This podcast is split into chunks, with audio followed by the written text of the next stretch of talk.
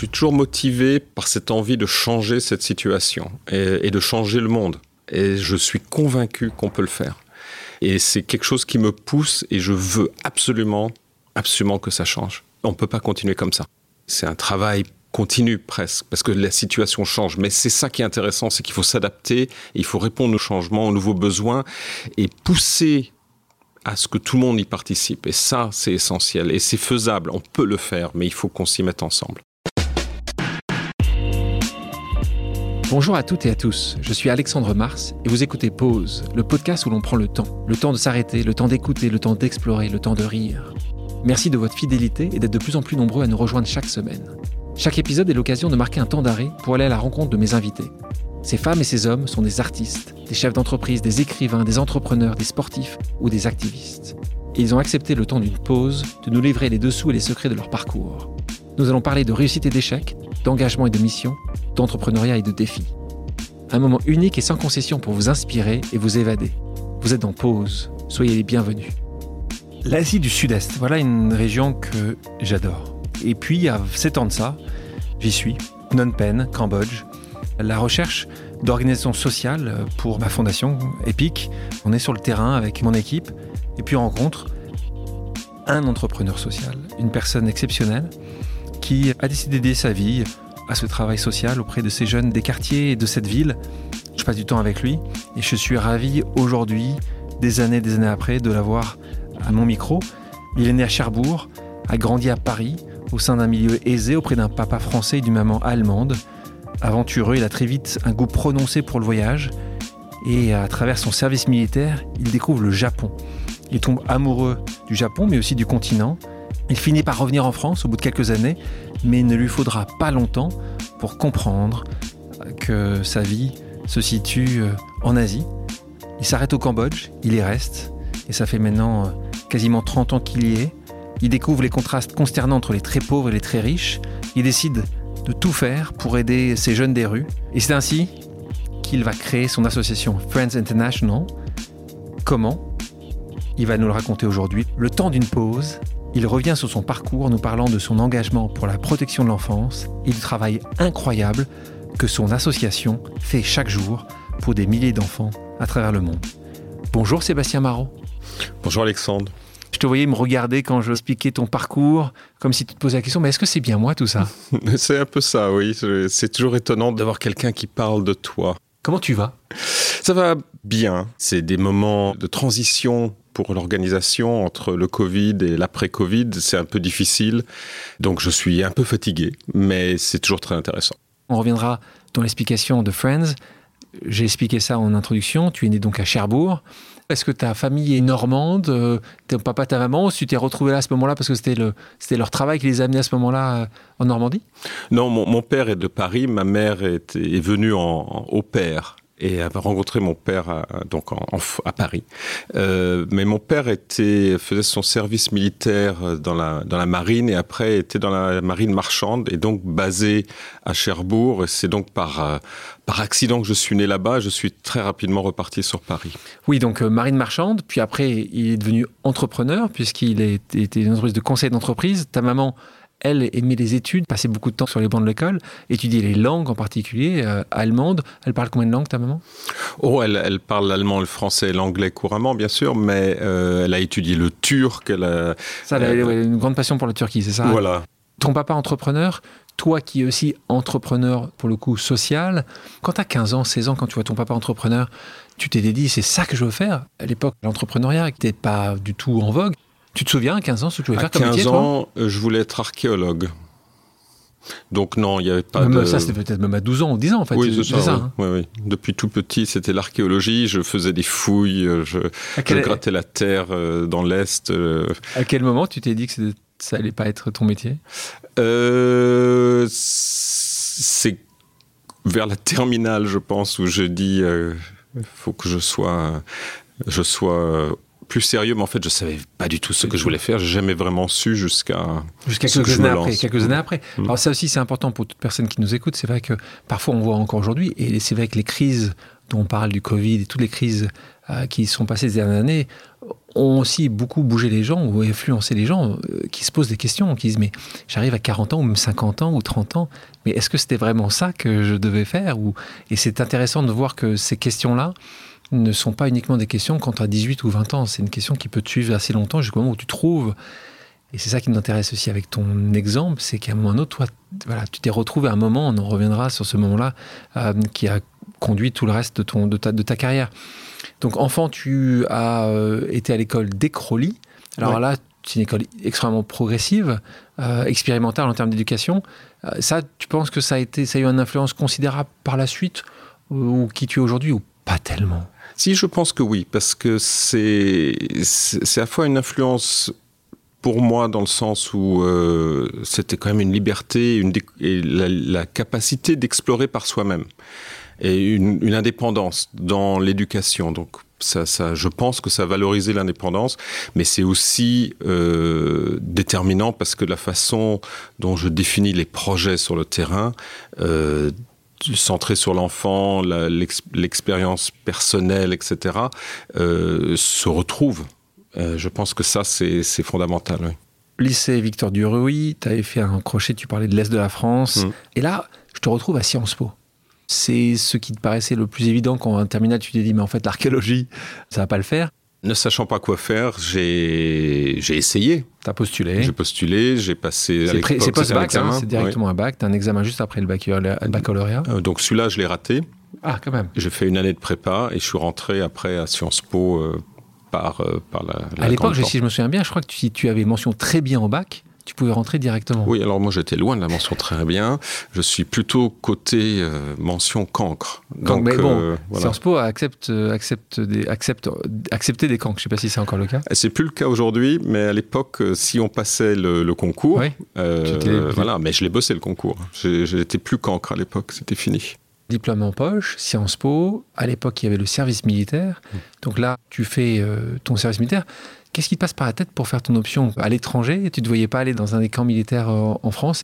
Ça me disait pas trop et on m'avait parlé du, volontaire euh, service volontaire VSCNE, hein. national et c'était pour moi c'était beaucoup plus intéressant évidemment. Tu as 22 23 ans, tu te retrouves à Osaka au consulat de France. Tu connaissais le Japon J'étais jamais. j'avais voyagé en Europe beaucoup avec ma famille. J'étais, j'étais le plus loin, c'était la Turquie pour revenir au l'amour de ta maman. L'amour de ma maman, mais euh, j'ai eu très peur de partir si loin pendant si longtemps. C'était le, le, grand départ. Donc j'étais un peu angoissé. Je me disais mais où est-ce que je vais débarquer?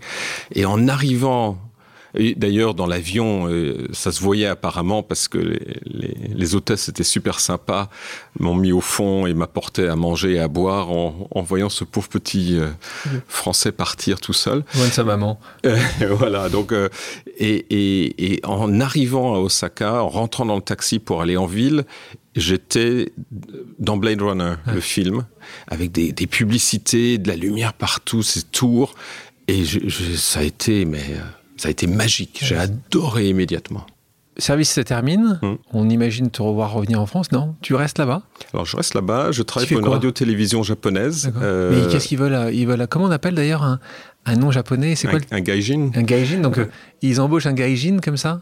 Ils embauchent le gaijin parce que Asahi Broadcasting Corporation euh, ouvrait un bureau à Paris en France et avait besoin euh, de comprendre et de mettre en place des, de la communication en français. J'étais euh, venant de l'ambassade, j'ai été choisi et c'était très très bien. Idéal. Donc là, tu restes combien de temps? Oh, quelques euh, mois. en tout, je suis resté à peu près six mois. Donc là, non, je t'attends encore que tu reviennes quand même à, à, Paris. Et non, là, je te retrouve avec ton sac à dos, seul pour à, traverser l'Asie cette fois-ci Alors là, euh, je traverse l'Asie. Je commence euh, en Chine, euh, à Beijing, où j'arrive, il fait moins 20. Avec une culture un peu différente. Une culture un peu différente. et parmi les premiers à revenir après Tiananmen. Et donc c'était c'était très intéressant comme euh, comme expérience euh, parce que les gens étaient. Euh, donc là on est en 1990, hein, oui, 89, donc on arrive dans ces années, voilà où le monde est, changé, est fermé encore. Donc tu arrives dans les tout premiers. Dans ce tour du monde c'était long hein, puisque c'était un an, an. parti. Est-ce qu'il y a un pays qui t'a qui t'a marqué non, parce que c'était tout était découverte. C'était c'était inouï et, constamment intéressant. Et j'ai voyagé que par train, bus, etc. Euh, tout seul, hein? Oui, enfin non. Bah, tu rencontrais des gens sur les. rencontrais des gens. Et puis j'avais j'avais des, des gens, enfin une compagne qui m'a accompagné un peu plus longtemps. enfin, tu reviens, Sébastien. On est en 1991. Là, tu as peut-être aussi besoin de commencer à gagner un peu de ta vie, hein, parce que là, ton tour du monde, il fallait quand même le financer. Là, tu arrives et je te retrouve dans un grand groupe chez L'Oréal. Tu as travaillé dans quelle division de L'Oréal au marketing? J'ai travaillé pour le marketing L'Oréal dans un des, dans un des, des groupes qui s'appelle la SCAD. Des produits publics? Produits, Oui. Euh, grand public. Et donc, euh, j'ai fait un an de route comme euh, obligatoire. obligatoire. Et après, j'ai travaillé dans dans, marketing. J'ai appris des choses. Mais ça t'a pas forcément suffisamment rempli, on va dire ça comme ça, pour que tu dises que tu feras ta carrière chez L'Oréal. Donc au bout de deux ans, tu vois la fin arriver, c'est ça? C'est ça, je ne voulais plus rester et je voulais repartir sur le, sur le Japon. Euh, donc je me suis euh, euh, je me suis entendu avec L'Oréal pour partir gentiment. Euh, et ça a été, c'était un, départ consensuel, euh, aidé financièrement, ce qui fait que j'ai pu avoir un peu d'argent de côté. Et cela m'a donné la possibilité de partir sur le Japon et de voyager avant. Et donc ça, c'est important. Tu n'avais pas suffisamment voyagé, tu as raison. Donc là, il fallait quand même continuer à voyager. C'est vrai. Il fallait continuer à voyager. Comment tes parents ont, vécu ça, le fait que tu... Parce que là, c'est pas, tu vas pas en Allemagne ou en Italie. Mm. C'est à l'autre bout du monde, enfin, c'est assez loin. Euh, comment... Euh, T'étais fils unique, toi ou euh? Non, je suis le premier. Premier de combien? De trois. D'accord. Donc, Comment tes parents te voient euh, partir avec, la, larme à l'œil ou? Je pense que mes parents euh, n'étaient pas forcément très contents de me voir partir à nouveau. Euh, ils étaient un peu habitués. Euh, parce que depuis petit, je, enfin petit, jeune, je voyageais beaucoup seul. Je prenais la carte Interrail à travers l'Europe. Je faisais des grandes virées en vélo avec les copains. Euh, bon, ils savaient que j'étais dans l'âme, un peu dans le voyage. Euh, donc, mais je pense pas qu'ils s'attendaient à ce que je parte pour si longtemps. Quand tu pars là-bas, tu te dis je vais trouver un job là. Tu avais déjà une proposition de job. Alors, je partais à l'aventure. Juste avec un peu d'argent, hum. une valise, et tu es reparti là-bas. Alors, ce que je voulais faire, c'était avant d'arriver au Japon, prendre quelques semaines de, pour découvrir d'autres pays euh, que je n'avais pas encore vus en Asie. Et j'avais le choix entre le Vietnam, le Laos ou le Cambodge. Et le Cambodge était le euh, sud-est. Euh, le Cambodge étant dans, euh, dans les news avec euh, les accords de paix de 92, il y avait, on parlait beaucoup du Cambodge. ça me semblait intéressant. Et donc j'ai opté pour le Cambodge. Quand tu arrives à Osaka, tu nous en parles avec des étoiles dans les yeux. Là, tu arrives à Phnom Penh, j'ai pas l'impression que les étoiles soient au même niveau dans tes yeux, en fait. C'était pas des étoiles du tout. C'était fascinant, mais c'était euh, c'était glaçant. De, cette dureté, dureté d'une, euh, ça faisait peur. Euh, il y avait bah, il n'y avait pas d'électricité ou très peu. le monde, soyons clairs, pour les gens connaissent l'histoire, mais il y a eu quand même des années et des années où tout s'est arrêté.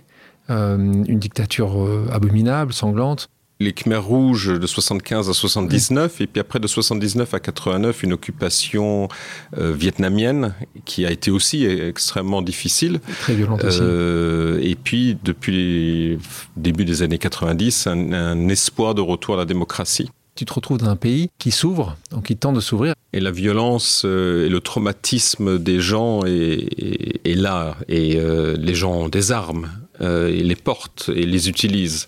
Euh, c'est d'une violence euh, extrême. j'ai eu, eu pas mal d'aventures un peu difficiles et très très violentes. C'était un pays dangereux.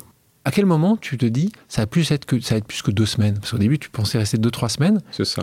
Il y a eu plusieurs choses qui sont passées. D'abord j'ai eu j'ai commencé à à regarder un peu ce qui se passait. On m'a offert un job euh, de prof dans une école. Prof d'anglais? Euh, De prof d'anglais.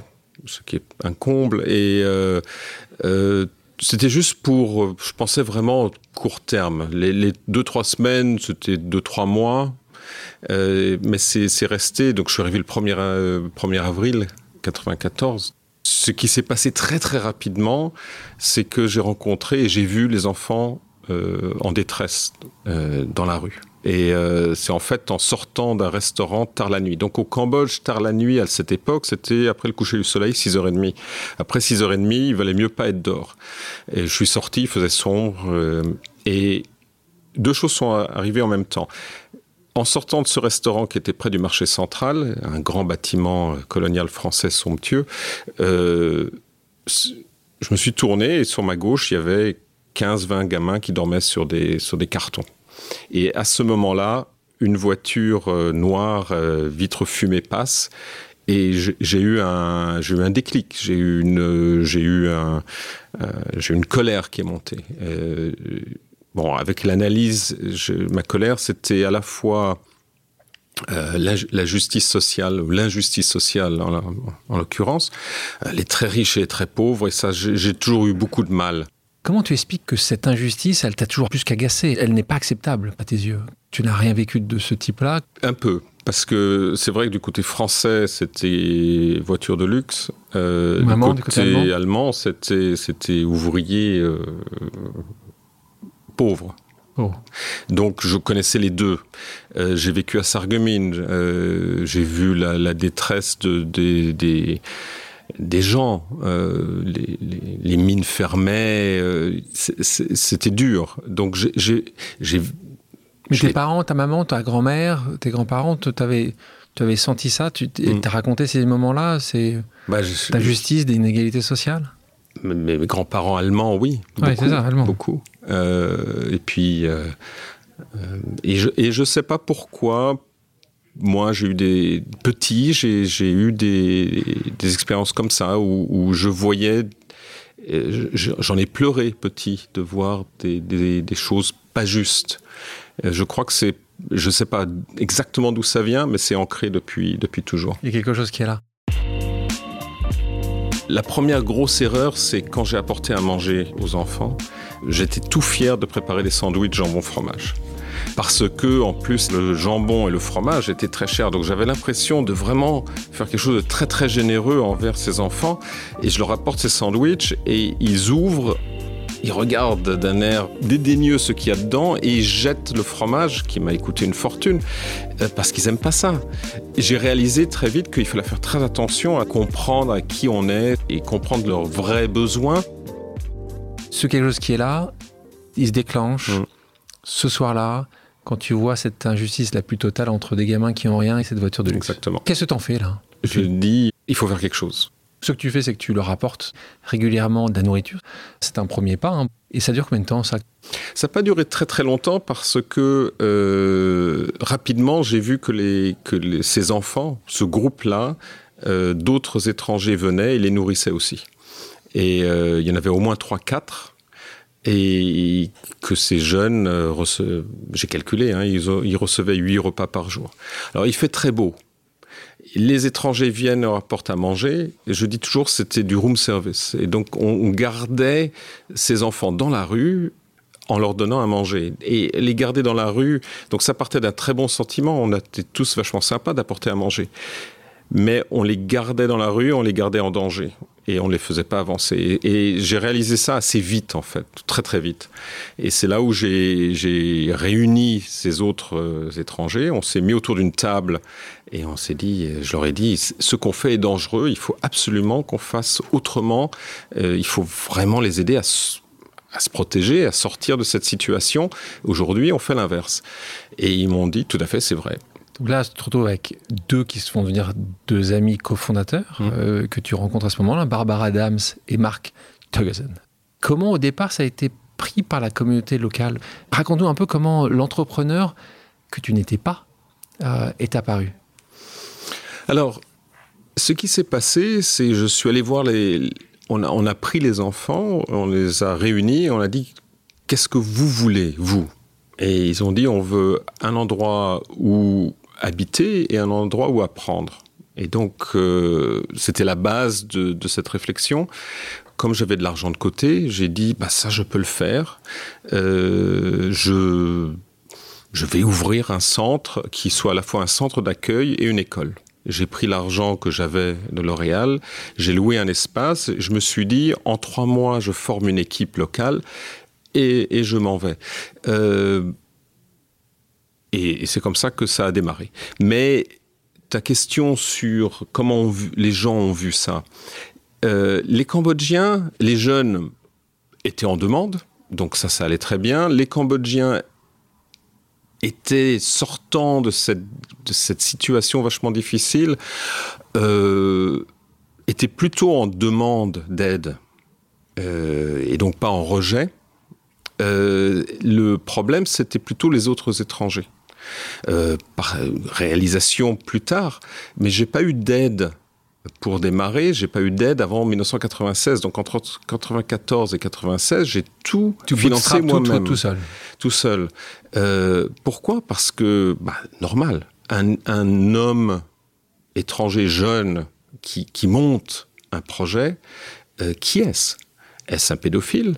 Est-ce un, un, illuminé euh, de toutes sortes. Qu'est-ce qu'il veut? Qu'est-ce qu que c'est cette idée? Pourquoi Peut-on lui faire confiance? Et donc j'ai réalisé que toute la communauté internationale me regardait et se posait ces questions. Et je me poserai la même question aujourd'hui, évidemment.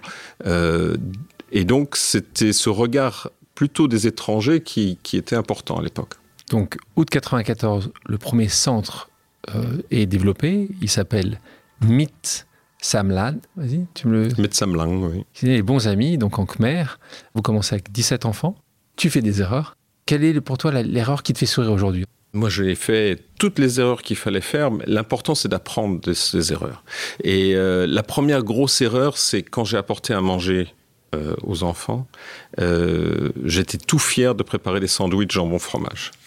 Euh, et parce que en plus c'est très très cher, le jambon et le fromage étaient très chers, donc j'avais l'impression de, de vraiment faire quelque chose de très très généreux en, envers ces enfants.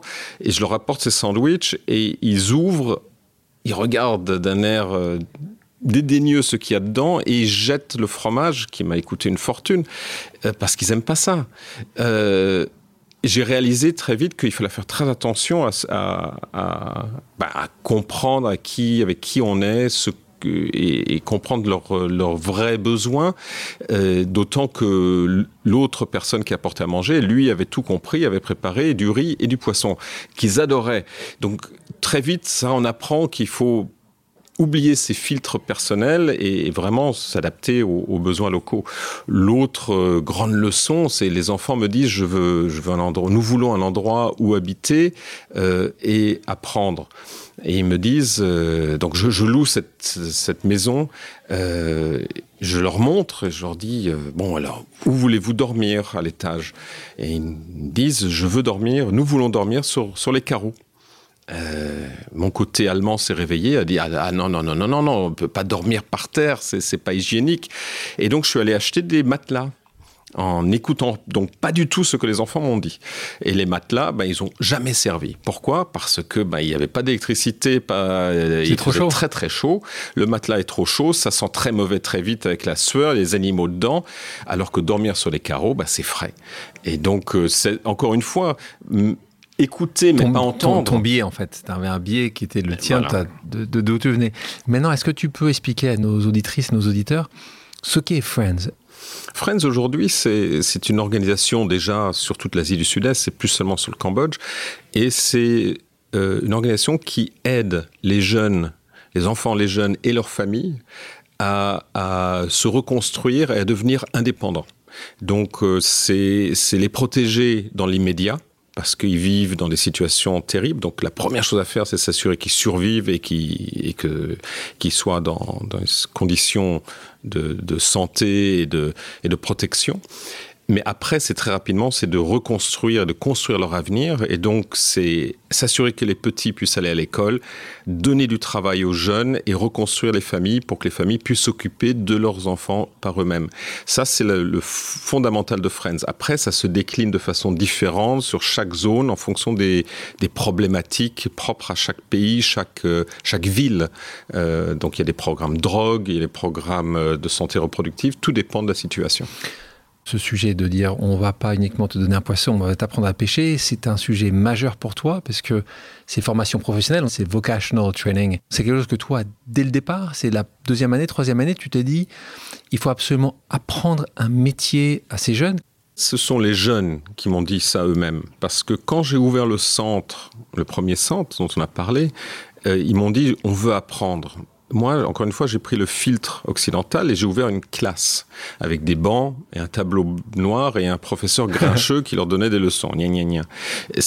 c'est pour ça que très vite ils sont partis. Euh, ils sont pas, ils sont pas restés parce que c'est pas, pas restés. pas ce qu'ils voulaient apprendre. Donc j'avais il y avait 17 ans jeunes le premier soir. Une semaine plus tard, 16 étaient partis. Et je me suis dit, je fais quelque chose, je pensais avoir tout juste et je, clairement j'ai tout faux. Donc je suis allé les revoir. Je leur ai dit mais qu'est-ce qui se passe? Qu'est-ce que je qu'est-ce qui? Et ils m'ont dit ton professeur grincheux là, ça nous sert à rien. Ce qu'on veut nous, c'est apprendre. Oui, mais apprendre un métier. métier. Et c'est ça que j'avais pas compris. Et donc tout de suite j'ai j'ai compris qu'il fallait faire les classes, oui, pour les plus jeunes, mais que les, les, enfants jeunes, par contre, les adolescents, c'était tout de suite vers le métier. Donc j'ai tout de suite, rapidement transformé et ouvert des centres de formation. Quelle est la première formation que tu as ouverte? La première formation était une formation euh, de tissage, les, les nattes traditionnelles cambodgiennes. C'était une erreur grandiose euh, parce que euh, il faut deux personnes pour faire des nattes. Alors donc ils pouvaient pas repartir chez eux tout seuls donc ça, c'était une bêtise. Mais j'ai été sauvé parce que très rapidement, les nattes industrielles venant de Thaïlande sont arrivées et l'industrie de la natte traditionnelle s'est effondrée. Donc j'ai dû réinventer très vite et j'ai ouvert mécanique euh, et couture qui étaient euh, deux marchés qui, qui prenaient parce qu'il y avait beaucoup de vélos, les motos arrivaient, mécanique ça semblait être tout à fait logique, et couture on voyait euh, beaucoup de, de, petits magasins s'ouvrir, et donc il y avait du, du travail. Par la suite, tu as ouvert beauté, salon de beauté, restaurant. Donc euh, c'est devenu euh, une, philosophie de banque qui avait un besoin, et besoins qui peuvent évoluer aussi avec le temps, entre le moment où tu l'as créé à aujourd'hui. Mais aujourd'hui, tu vas former et tu formes ces jeunes ce qui est aussi très intéressant dans ton modèle, c'est que évidemment tu es une association. Euh, donc, euh, d'ailleurs, pour toutes personnes qui nous écoutent, qui sont passionnées par ce que tu fais euh, auprès de ces jeunes-là, ben, ils peuvent évidemment trouver facilement toutes tes coordonnées, Friends International et Sébastien Marot, c'est très simple. Mais ce qui t'intéresse aussi, c'est de te dire comment tu vas sortir également de juste la demande de financement que tu dois faire et que de nouveau, qui est assez obligatoire quand, quand tu es une association. Et là, tu te dis, il y a peut-être un modèle en trouvant un modèle économique. Bah, c'est pour moi assez logique. D'abord, je ne viens pas du milieu euh, de développement, donc je viens plutôt du business. Euh, et... Pardon, tu viens pas du business, tu as passé trois ans euh, chez L'Oréal. Il y a peut-être peut 30 ans. Hein. Il y a plus business que moi, n'est-ce pas, par exemple? Mais c'était pas une logique euh, oui. Voilà. Donc après, euh, quand j'ai ouvert en 95 les premières formations, euh, je, n'avais toujours pas de financement. Donc tout l'argent venait de ce qui restait au début euh, de l'argent de L'Oréal, après de ce que je pouvais prendre de chez mes parents, de mes amis, etc. Et puis la nuit, je travaillais, je, traduisais un journal du français à l'anglais.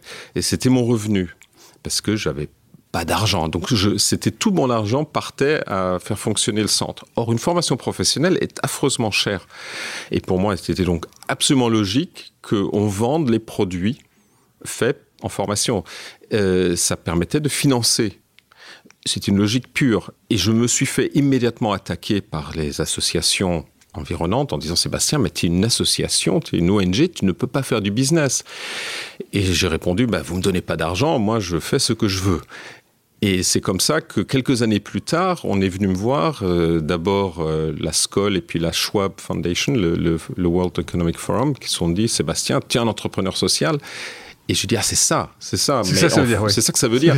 Donc, mais c'était une logique de, liée aux besoins. Donc là, tu parlais de, de, nouveau les gens qui ne connaissent pas très bien ce secteur du développement. On parle de Skoll et on parle de Schwab, qui sont deux organisations très importantes, très reconnues dans le marché du développement mondial, qui, euh, au bout de quelques années, en disant ça, ont reconnu en fait ont mis un tampon sur le travail exceptionnel que vous faites au quotidien. Euh, mais de nouveau, ça paraît peut-être assez, euh, assez logique pour les gens qui nous écoutent. Je peux vous assurer que ça l'est peu. Déjà qu'on parte sur de la formation professionnelle, ça paraît évident dans un pays comme la France ou la Belgique ou la Suisse ou, le Canada, mais en tout cas, c'est pas forcément la même chose ailleurs.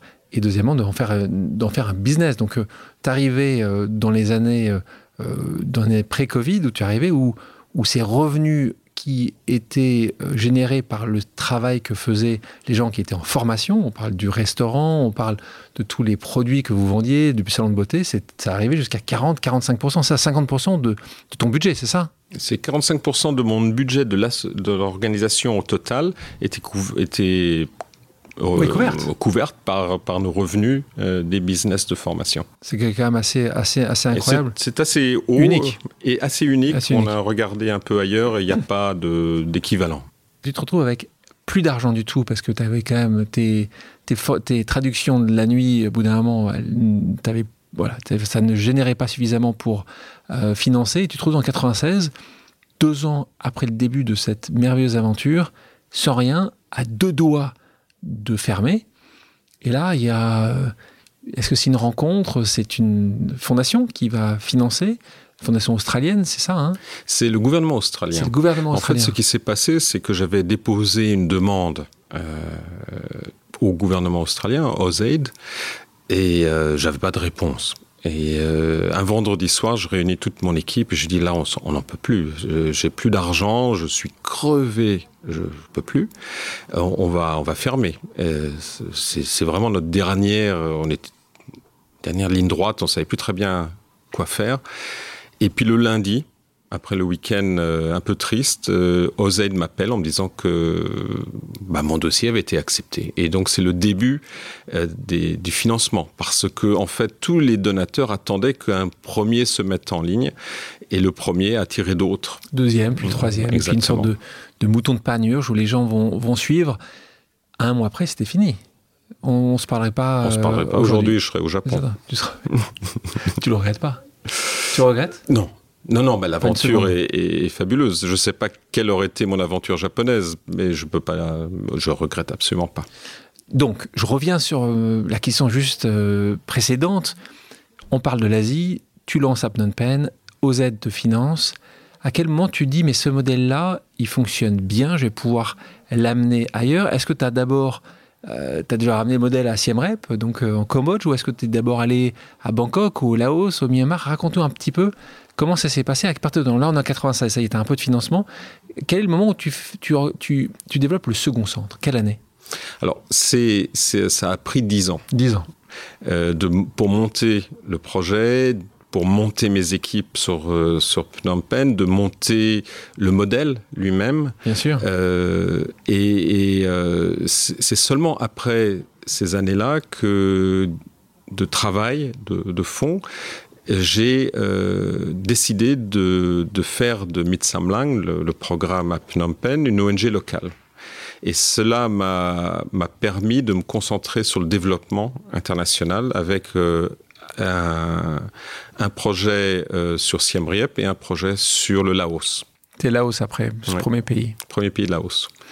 Et donc là, c'est à ce moment-là où tu changes, enfin, tu crées ce nom Friends International. C'est à ce moment-là? c'est à ce moment-là. Euh, donc ça, ça s'appelait avant euh, Mitsamlang Friends, parce que c'est la traduction anglaise. Euh, on a toujours utilisé des noms locaux pour que les, les enfants se reconnaissent et puissent euh, s'en parler. Donc Friends ne veut rien dire pour un Cambodgien ou un Thaïlandais, donc on utilise euh, les mots, les noms locaux. Euh, mais c'est toujours Friends. C'est devenu international à partir du moment où on a commencé à ouvrir sur d'autres pays. Donc pays aujourd'hui, Thaïlande, Laos, Myanmar, Indonésie, Indonésie Cambodge. Cambodge. Donc, tu as ces cinq pays. Donc, c'est ces pays-là où tu gères directement des programmes. Ton budget est, autour de 6, 6 millions d'euros à peu près. À peu près, oui. À peu près, donc c'est des budgets importants dans ce monde de l'humanitaire. Tu as aussi des partenariats dans d'autres régions, un peu plus compliqués parce que c'est pas toi qui les opères, mais là aussi tu es dans un certain nombre de pays, une demi-douzaine de pays, c'est ça, du Kenya, l'Égypte? Exactement, toute l'Asie du Sud-Est sauf euh, Singapour, et après euh, la Jordanie, l'Égypte, euh, le Kenya, Mexique, Mexique. Mexique Honduras, l'Inde. Pour les gens qui nous écoutent aujourd'hui, c'est combien de jeunes que tu aides au quotidien? Quels sont les chiffres que tu as Alors, aujourd'hui, on est à, j'ai les derniers chiffres, on est à 80 000 personnes euh, avec lesquelles on travaille directement, c'est ces Friends, et à travers les partenariats. 80 000, l'année dernière, c'est 80 000 personnes que tu as aidés qui ont, sont passés par tes centres, qui ont pu Avec être... qui on a rencontré dans les rues. Parce que vous avez aussi, vous faites du outreach aussi, c'est-à-dire que vous sortez dans les rues de ces différentes villes pour aller à la rencontre de ces jeunes, ces jeunes femmes, jeunes, jeunes garçons. Donc il y a tout un pan de, de maraude où nous allons à la rencontre des enfants, des jeunes dans les rues, dans les, dans les squats, là où ils se droguent, dans les prisons. Et donc il y a tout un travail de fond de, de protection qui se met en place. Et puis après, il y a, il y a ce, ce, l'éducation et, et, la formation professionnelle. Et donc c'est 80 000 euh, jeunes enfants individuels. Touchés. Euh, dans ceux que vous avez formés, professionnellement, c'est combien? Alors, pour la formation professionnelle, euh, on a placé au travail 1500 jeunes l'année dernière. 1500 personnes ont mmh. été placées, ont un travail aujourd'hui. Donc, tu en as formé beaucoup plus que, enfin, beaucoup plus beaucoup que plus ça. que ça mais ceux-là, c'est. C'est ceux qui ont été placés. Et tu arrives à, avoir, à les suivre dans le temps? Oui, on les suit euh, un minimum d'un de, de, an, voire euh, en fonction des besoins, mais c'est souvent sur trois ans. Et tu as des jeunes que tu avais, je pense à ces 17 jeunes de la première année. Tu en as quelques-uns, peut-être pas les 16 qui sont partis, mais tu en as quelques-uns qui, te souviens de 95, 96, 97 Oui, et on a, euh, en fait, on a des histoires, euh, on a des histoires tristes et des histoires euh, superbe. Euh, il y en a un qui est devenu un, des, patrons d'ONG locales. Et ça, c'était très étonnant parce que j'avais pas, j'avais pas ré réalisé que c'était son parcours. Il était passé par Friends et aujourd'hui, il est le chef d'une ONG assez importante. Pour avoir fait ces maraudes avec toi à Phnom Penh, la manière dont euh, les gens vous voient arriver, vous êtes très accepté dans ces quartiers difficiles, dans ces squats. Pour toi, ça, c'est aussi une réussite. Ça n'a pas dû être comme ça tout de suite, je suppose. C'est le travail en continu. Ce qui est important, et c'est tout dans Le Petit Prince. Le Petit Prince, quand le renard explique au Petit Prince comment le Petit Prince doit venir apprivoiser le renard, c'est le travail social, c'est venir régulièrement, c'est se rapprocher petit à petit, et c'est surtout cette régularité et de venir souvent.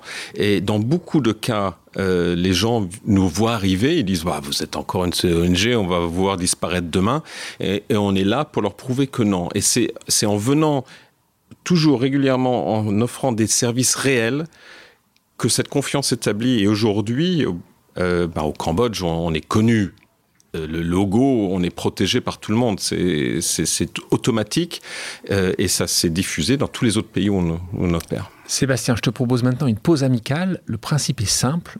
J'ai demandé à quelqu'un qui te connaît et qui t'apprécie de te poser une question surprise. On l'écoute. Salut Sébastien, très très content de savoir que tu es au micro de pause avec Alexandre. Avec le Covid, euh, l'inflation qui maintenant touche euh, quasi toute l'économie mondiale, forcément donc la perte de dons au passage. Euh, Qu'est-ce qui te fait garder espoir? D'où vient ta force? Merci et bon courage. Noah Kamala, qui est un camarade qui a été il y a quelques temps de ça à ta place sur ce podcast, qu'est-ce que tu as à répondre là-dessus, cette euh, garder espoir? Donc, La force d'un côté, comment tu fais pour garder espoir? La, la, force, je crois que je suis toujours motivé par, euh, par cette envie de changer cette situation et, et de changer le monde et je, je, je suis convaincu qu'on peut le faire. Et, et c'est quelque chose qui me pousse et je veux absolument, absolument que ça change. On ne peut pas continuer comme ça. Mais tu as vu des vrais changements Est-ce que tu vois suffisamment de changements pour te donner ça? Parce que tu vois Alors, toujours autant de jeunes qui sont en grande difficulté dans les différents pays où tu travailles. C'est ça qui est très compliqué. C'est que le changement du même, hein. système est possible, euh, mais le, la situation déraille partout et de plus en plus avec euh, le problème climatique. C'est le, le, nouveau gros problème avec le nombre de gens qui vont être affectés directement et donc rendre leur vie difficile. Euh, c'est donc c'est un travail continue presque, parce que la situation change. Mais c'est ça qui est intéressant, c'est qu'il faut s'adapter, il faut répondre aux nouveaux changements, aux nouveaux besoins, et, pousser à ce que tout le monde y participe. Et ça, c'est essentiel. Et c'est faisable, on peut le faire, mais il faut qu'on qu'on s'y mette ensemble. Le découragement c'est un... Découragement euh, régulier. Régulier. Régulier et, et des moments de où, je, vraiment ça ça va pas quoi et c'est c'est pas c'est pas le travail c'est souvent extérieur c'est tu tu rends compte que les gens ne se rendent pas compte? Les gens se rendent pas compte euh, les gouvernements sont sont bloquants euh, les donateurs euh, changent de, politique comme euh, de chemise et c'est et c'est dur c'est dur c'est dur c'est dur mais qu'est-ce qui fait continuer? C'est de voir les changements qu'on opère au niveau individuel. Moi, quand je vais dans un restaurant et qu'il y a un jeune qui vient à côté de moi et qui me murmure à l'oreille, moi j'étais un étudiant à Friends, ça change tout. Ça, ça me donne le courage. Quand je, quand je suis déprimé, je vais dans les classes d'école de, de Friends, et notamment les petites, et je vois tous ces enfants-là qui dorment, qui, qui mangent, qui correctement, qui, qui, correctement qui, qui sont nettoyés avant de rentrer chez eux euh, et, qui, et qui sont heureux, euh, je les entends rire en partant de l'école, rire en venant à l'école. Bah ça. T'as ton, ton shoot de, as ton shoot de, de, de, de, oui, de ouais. bonheur et de, de positivité. On a cette conception du pays victime et donc euh, des enfants abandonnés. Et donc on a envie d'aider et on va voir ces enfants. Ce qui s'est passé, c'est que des entrepreneurs mal intentionnés ouvrent des orphelinats pour que les touristes puissent venir et avoir cette expérience qu'ils demandent. Or, comme il n'y a pas d'orphelins dans le pays, on est bien obligé de trouver des enfants pour remplir ce centre et on les prend aux familles. Donc, l'argent part dans la poche de ces gens mal intentionnés. Les victimes sont les enfants et les pigeons, c'est les touristes ce que tu as aussi analysé au fil des années, c'est qu'il y a des choses qui peuvent être améliorées. Tu as identifié trois gros problèmes dans le monde de l'humanitaire.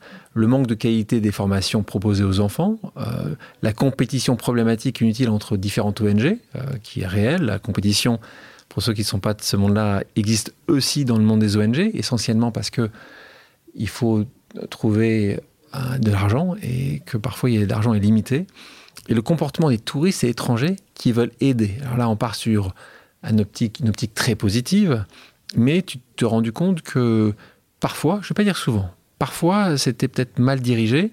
Euh, ah, tu peux nous raconter peut-être comment, qu'est-ce comment tu as vu ça et comment, en plus de ton travail chez Friends, tu t'es dit, tiens, sur ces trois thématiques, peut-être que sur même sur la concurrence ONG, tu as tu as travaillé sur un consortium, sur une alliance, donc là aussi tu as fait quelque chose.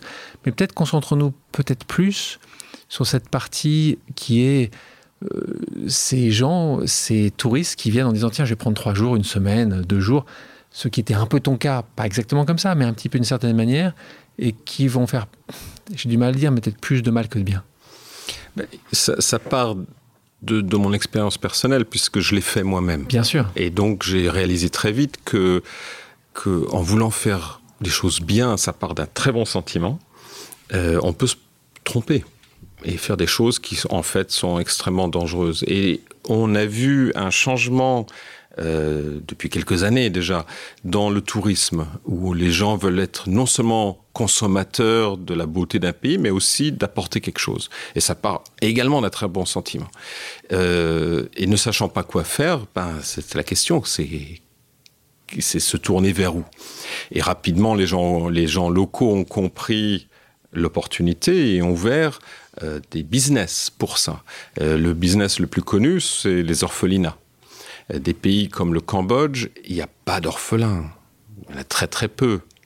Il y a assez de structures pour s'occuper des, quelques orphelins qu'il y a. La, guerre c'est 79 tout le monde est adulte. Mais on a ce, cette conception du pays victime et donc euh, des enfants abandonnés Et, euh, et donc, on a envie d'aider et on va voir ces enfants. Donc, ce qui s'est passé, c'est que des, des entrepreneurs euh, mal, intentionnés. Mal, mal, intentionnés ouvrent des orphelinats pour que les touristes puissent venir et avoir cette expérience qu'ils demandent. Or, comme il n'y a pas d'orphelins dans le pays, on est bien obligé de trouver des enfants pour remplir ce centre et on les prend aux familles. Donc, on arrache les enfants aux familles pour les mettre dans un centre pour que les touristes puissent venir euh, avoir une expérience.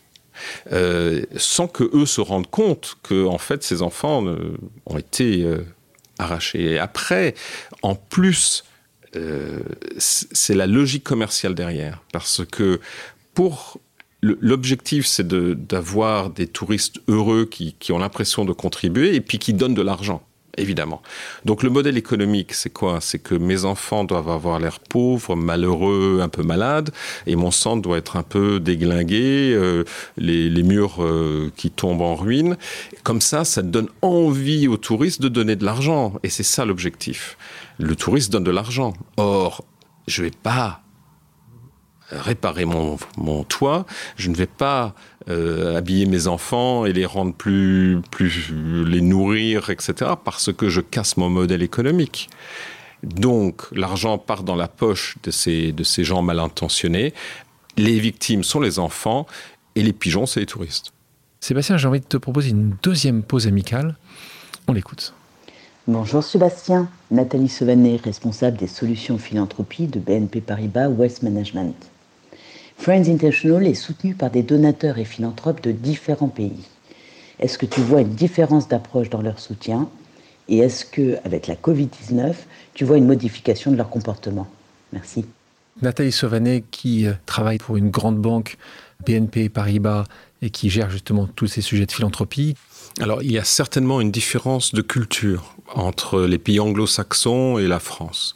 Euh, il y a beaucoup plus de fondations euh, qui sont montées aux États-Unis euh, et c'est devenu un, véritable une industrie énorme de, de, de, ce, de, de cette contribution. Donc ça, c'est assez intéressant.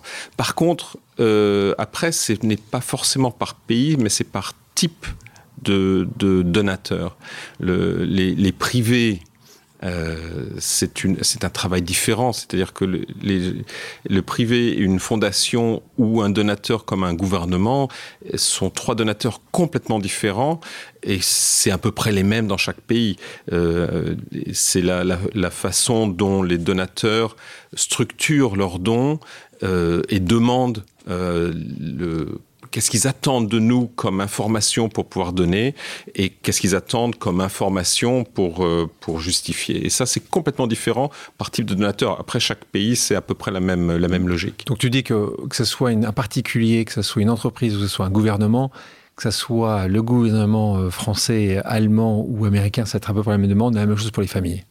À peu près, à la, peu même près chose. la même chose. Les crises? Les crises, euh, alors après le Covid, euh, il y a eu euh, pendant le Covid, il y a eu des, dons de soutien énormes euh, parce que c'était l'urgence. Les gens avaient besoin de manger maintenant. En Asie, les gens vivent au jour le jour. L'industrie du textile, l'industrie du tourisme s'étant effondrée, les revenus avaient disparu, les gens mouraient de faim. Après, si en plus il y avait les, fermetures de zones entières pendant pour des raisons de santé, euh, on ne pouvait pas sortir, euh, on ne pouvait plus travailler, les gens n'avaient plus à manger. Donc il fallait faire de la distribution d'urgence massive.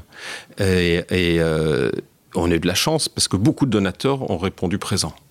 Que ce soit les donateurs institutionnels, les privés, les fondations, tout le monde a été très flexible dans la plupart des cas en disant ok on y va on change notre soutien on rajoute de l'argent parce qu'on voit le problème et ça ça ça nous a aidé à tenir pendant le covid et, et, à, et à soutenir tous ces gens. Euh, maintenant cette urgence a disparu. Sauf qu'elle n'a pas vraiment disparu parce que l'urgence s'est transformée comme disait noah à l'instant c'est une urgence économique maintenant. Avec l'inflation, euh, c'est très très dur. Des pays comme le Laos, l'inflation a été galopante. Euh, c'était c'était tragique euh, et ça continue aujourd'hui. Et dans des pays où c'est le revenu quotidien, c'est immédiat, ça se sent. Donc ça continue, mais les donateurs ne sont plus là. Et les donateurs européens ont été redirigés par, ce, par les événements euh, la Turquie, euh, évidemment, et puis encore plus l'Ukraine, qui a été euh, un, problème, qui est un problème essentiel. ça se comprend, mais c'est vrai que l'Asie le ressent très directement. Ce, que tu vois là, c'est qu'en globalement, il y a quand il y a 100 euros de donation, il n'y en a pas 200. Donc, à bout d'un moment, ces 100 doivent être répartis. Et quand tu as de l'urgence, ce qui était votre cas, vous en Asie pendant les années Covid, ben, vous allez avoir un peu plus de financement, mais dès qu'il y a des crises qui dépassent euh, les, qui dépassent cette crise-là, donc il y a des crises d'urgence, c'est ce mmh. que tu décris avec l'Ukraine en particulier. Tout à l'heure, tu parlais de ce jeune qui passait euh, sur la formation de, de Friends et qui est aujourd'hui président d'une association. Tu as une autre histoire que tu trouves très emblématique du travail qui a été effectué par tes équipes? Il y a une jeune fille qui euh, venait dans nos centres. Donc on avait un centre de jeunesse en plein milieu d'un des plus grands squats de Phnom Penh. Et euh, ce centre de jeunesse, en fait, on l'avait créé de telle façon à ce que les jeunes soient en charge. Et euh, ils avaient décidé de faire des, des, spectacles pour la, pour la communauté, pour expliquer les problèmes de santé reproductive. Et ils se sont posé la question comment faire? Ils se sont dit par la musique et la chanson. Donc ils ont chanté. Et on a enregistré une, cassette qu'après on utilisait aussi. Euh, et cette jeune fille a trouvé euh, que finalement chanter c'était vachement bien. Et elle avait une belle voix. Euh, et elle est devenue une des plus grandes stars du Cambodge. et c'est super, elle est venue pour, pour notre anniversaire il y a quelques années et a chanté pour les enfants de la génération suivante. Et c'est. Elle n'a pas oublié. Elle n'a pas oublié. Et ça, c'est super. Comment tu arrives à te projeter dans ce que tu as construit et ce que tu veux continuer à construire, vu que tu n'as pas de modèle économique maximum à 50% de tes revenus? Comment tu comment arrives à te projeter? Alors, moi, j'ai un, problème de fond euh, qui est très personnel, qui est que euh, ben, j'ai toujours été sous contrat local. Donc, j'ai pas de retraite. Euh, je suis donc obligé de travailler très longtemps.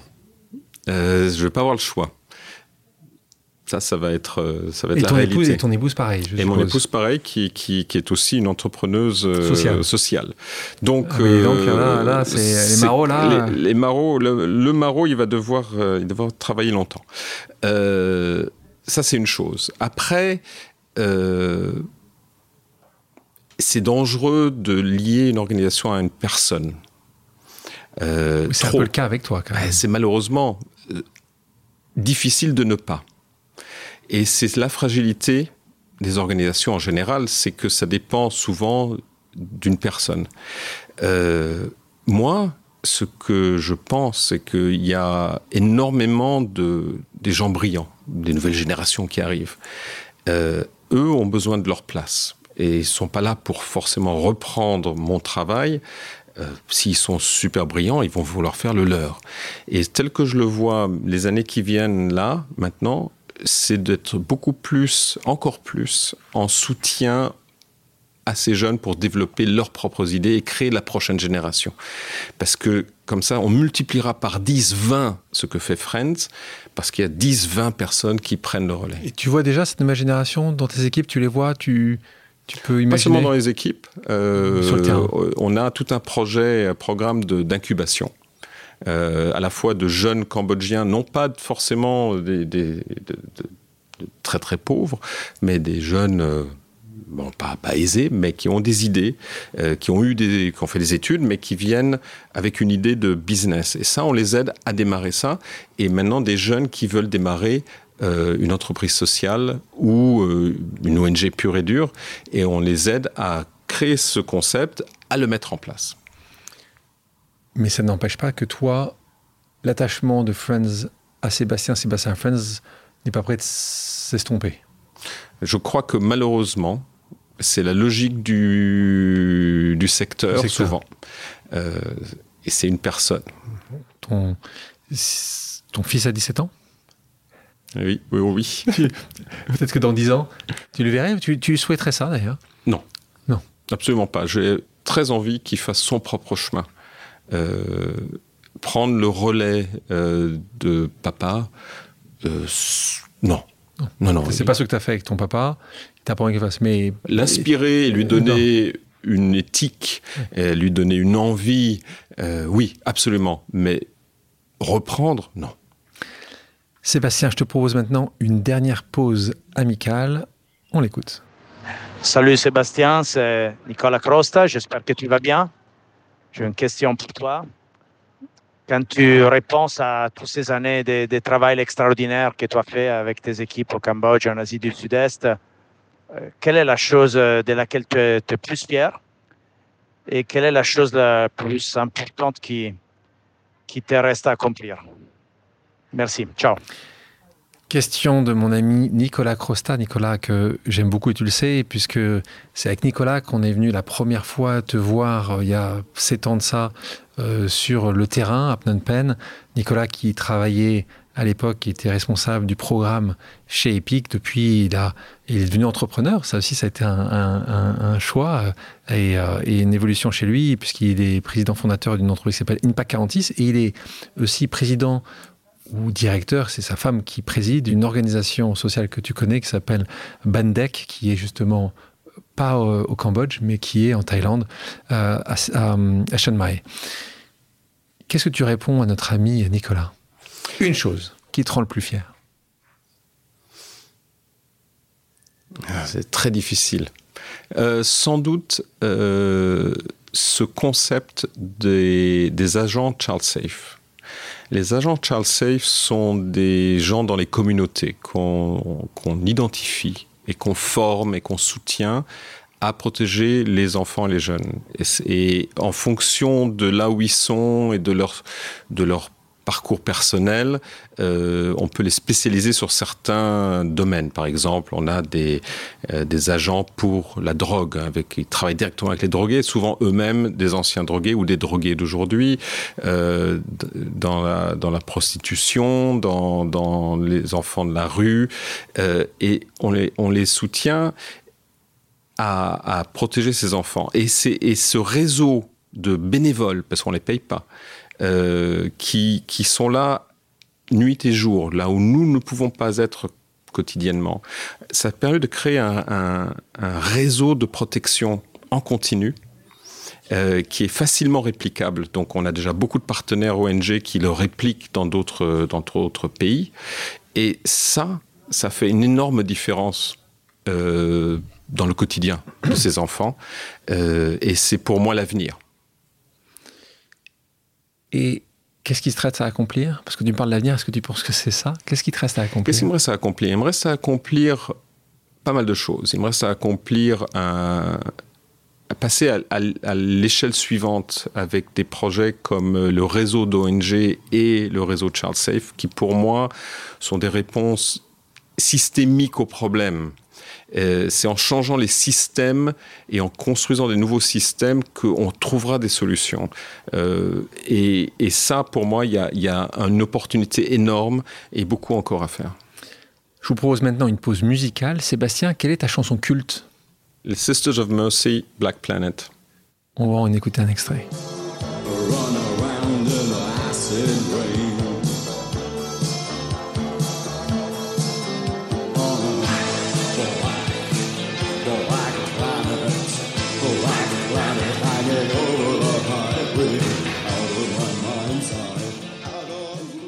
Pour terminer, passons à une pause flash. Quelques questions rapides auxquelles tu dois me répondre au tac au tac. L'autre association que tu aurais adoré fonder Emmaüs. La rencontre qui t'a le plus bouleversé Dana. Ton épouse. Mm. Dans quel pays rêverez-vous, tu vois, j'ai inclus Dana, d'habiter? Euh, Là, on, est, on diffère le nous. Donc, euh, moi, j'ai envie de rester en Asie. Euh, pour le moment. Euh, J'ai assez envie si j'avais le choix choix le Japon. On revient on revient on revient. On revient au Japon. Euh, Dana je sais qu'elle aurait très envie d'aller en Europe. Quel est ton plus grand regret? J'ai des cas où j'aurais dû pu faire tellement mieux et, et, et j'étais pas là. Et, euh, et ouais il y a eu des, des dégâts de ta non présence du, du, fait qu'on n'ait pas su répondre comme il fallait euh, pour des jeunes dans la rue. Euh, y a... Là, il y a deux semaines, un jeune s'est suicidé. Ça arrive, mais j'ai l'impression qu'on on aurait pu faire quelque chose, on n'a peut-être pas su entendre.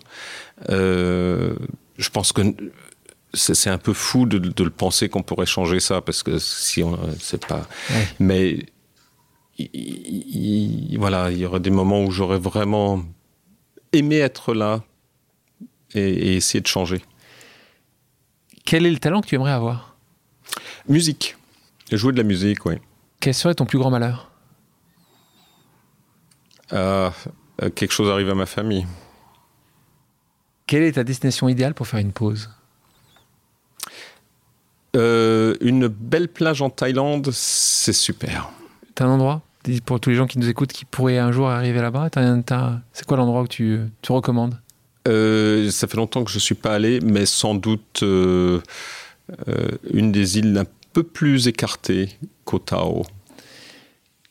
Pour les gens qui auraient la chance de passer par la Thaïlande, ceux qui veulent venir te voir au Cambodge, donc ton centre est un centre ouvert. Euh, toute personne peut aller voir donc sur ton site internet. Est-ce que tu as des informations que tu veux partager juste Où te trouver Comment te trouver? Parce que ton centre, où justement ces jeunes euh, sont en formation, tu peux évidemment, quand, euh, quand le, le, monde a ouvert, potentiellement d'avoir un restaurant qui rouvre, ils peuvent acheter des biens. Donc ça, tu, racontes-nous un petit peu comment les gens peuvent te trouver?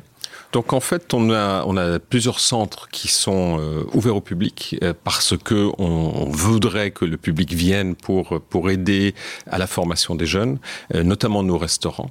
Euh, et ces restaurants, à Phnom Penh, il est placé juste à côté du musée national, donc très facile à trouver. Euh, et euh, il y en a un à Siem Reap, il y en a un autre à Luang Prabang, il y en a un quatrième euh, à Vientiane au Laos.